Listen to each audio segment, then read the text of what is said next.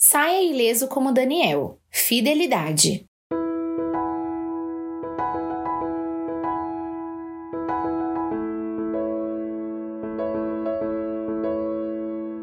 Quero começar essa conversa refletindo com você sobre o que é fidelidade.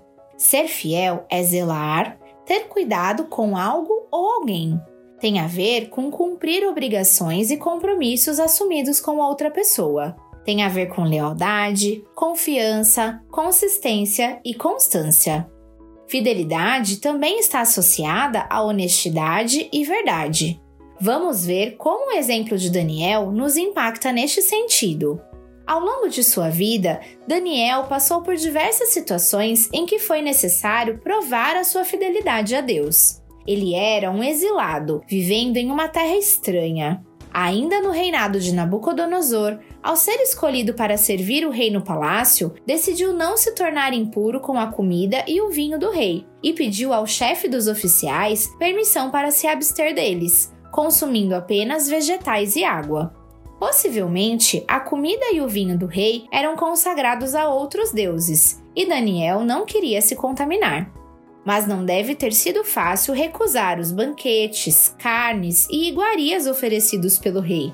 É provável que Daniel tenha passado muitas vontades em sua vida. Mas pior do que passar vontades é correr o risco de morrer pela sua fidelidade a Deus. Daniel não se curvou à imagem de ouro do rei e não se calou ao interpretar seus sonhos. Em toda oportunidade que tinha, ele exaltava a soberania de Deus.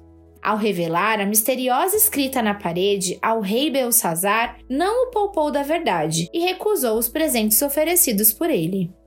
Após a morte de Belsazar, Dario assumiu o poder da Babilônia e achou por bem nomear 120 sátrapas, uma espécie de fiscal do governo, que administrava as terras e os bens babilônicos e prestava contas ao rei. Um deles era Daniel. Por suas qualidades, se destacou entre eles e chamou a atenção do rei, que planejava dar a ele um posto importante à frente do governo de todo o império.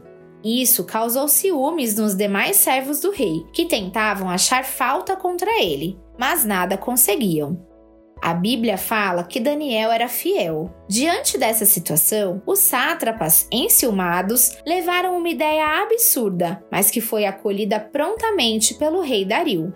Sugeriram que o rei decretasse que nos próximos 30 dias, qualquer pessoa que orasse a qualquer deus que não fosse o próprio rei seria atirado na cova dos leões. O rei Dario assinou o decreto.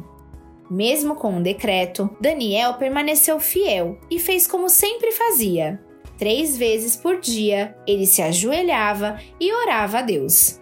Então, aqueles homens enciumados foram investigar e encontraram Daniel orando a Deus. Logo levaram a informação a Dario, que, mesmo contrariado por admirar Daniel, teve que cumprir o próprio decreto. Você já imaginou o medo de Daniel? Ser jogado numa cova para ser comido pelos leões vivo. Você teria coragem? Permaneceria firme em sua fé? Ou será que se renderia aos costumes para se proteger? Por muito menos, nos dias atuais, renunciamos à nossa fé. Vontade de ser aceito, medo de julgamentos, vergonha, preguiça, falta de tempo, outros interesses. A nossa fidelidade a Deus é frágil. Mas a fidelidade de Daniel não era. E Deus honrou sua fidelidade, enviando um anjo para fechar a boca dos leões, poupando a sua vida. No livro de Daniel, encontramos essa história, que nos ensina o quanto a fidelidade é valiosa para Deus. Daniel saiu da cova sem nenhum ferimento, pois confiava em Deus.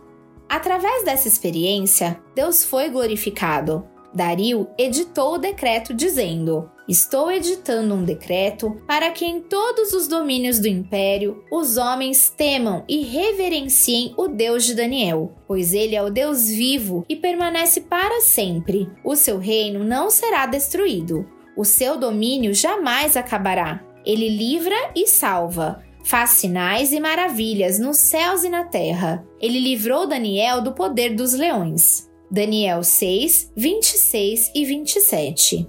Está na natureza de Deus a fidelidade. Ele sempre é fiel a nós, independente das circunstâncias. Ele espera o mesmo de nós. Seja fiel a Deus e saia ileso como Daniel.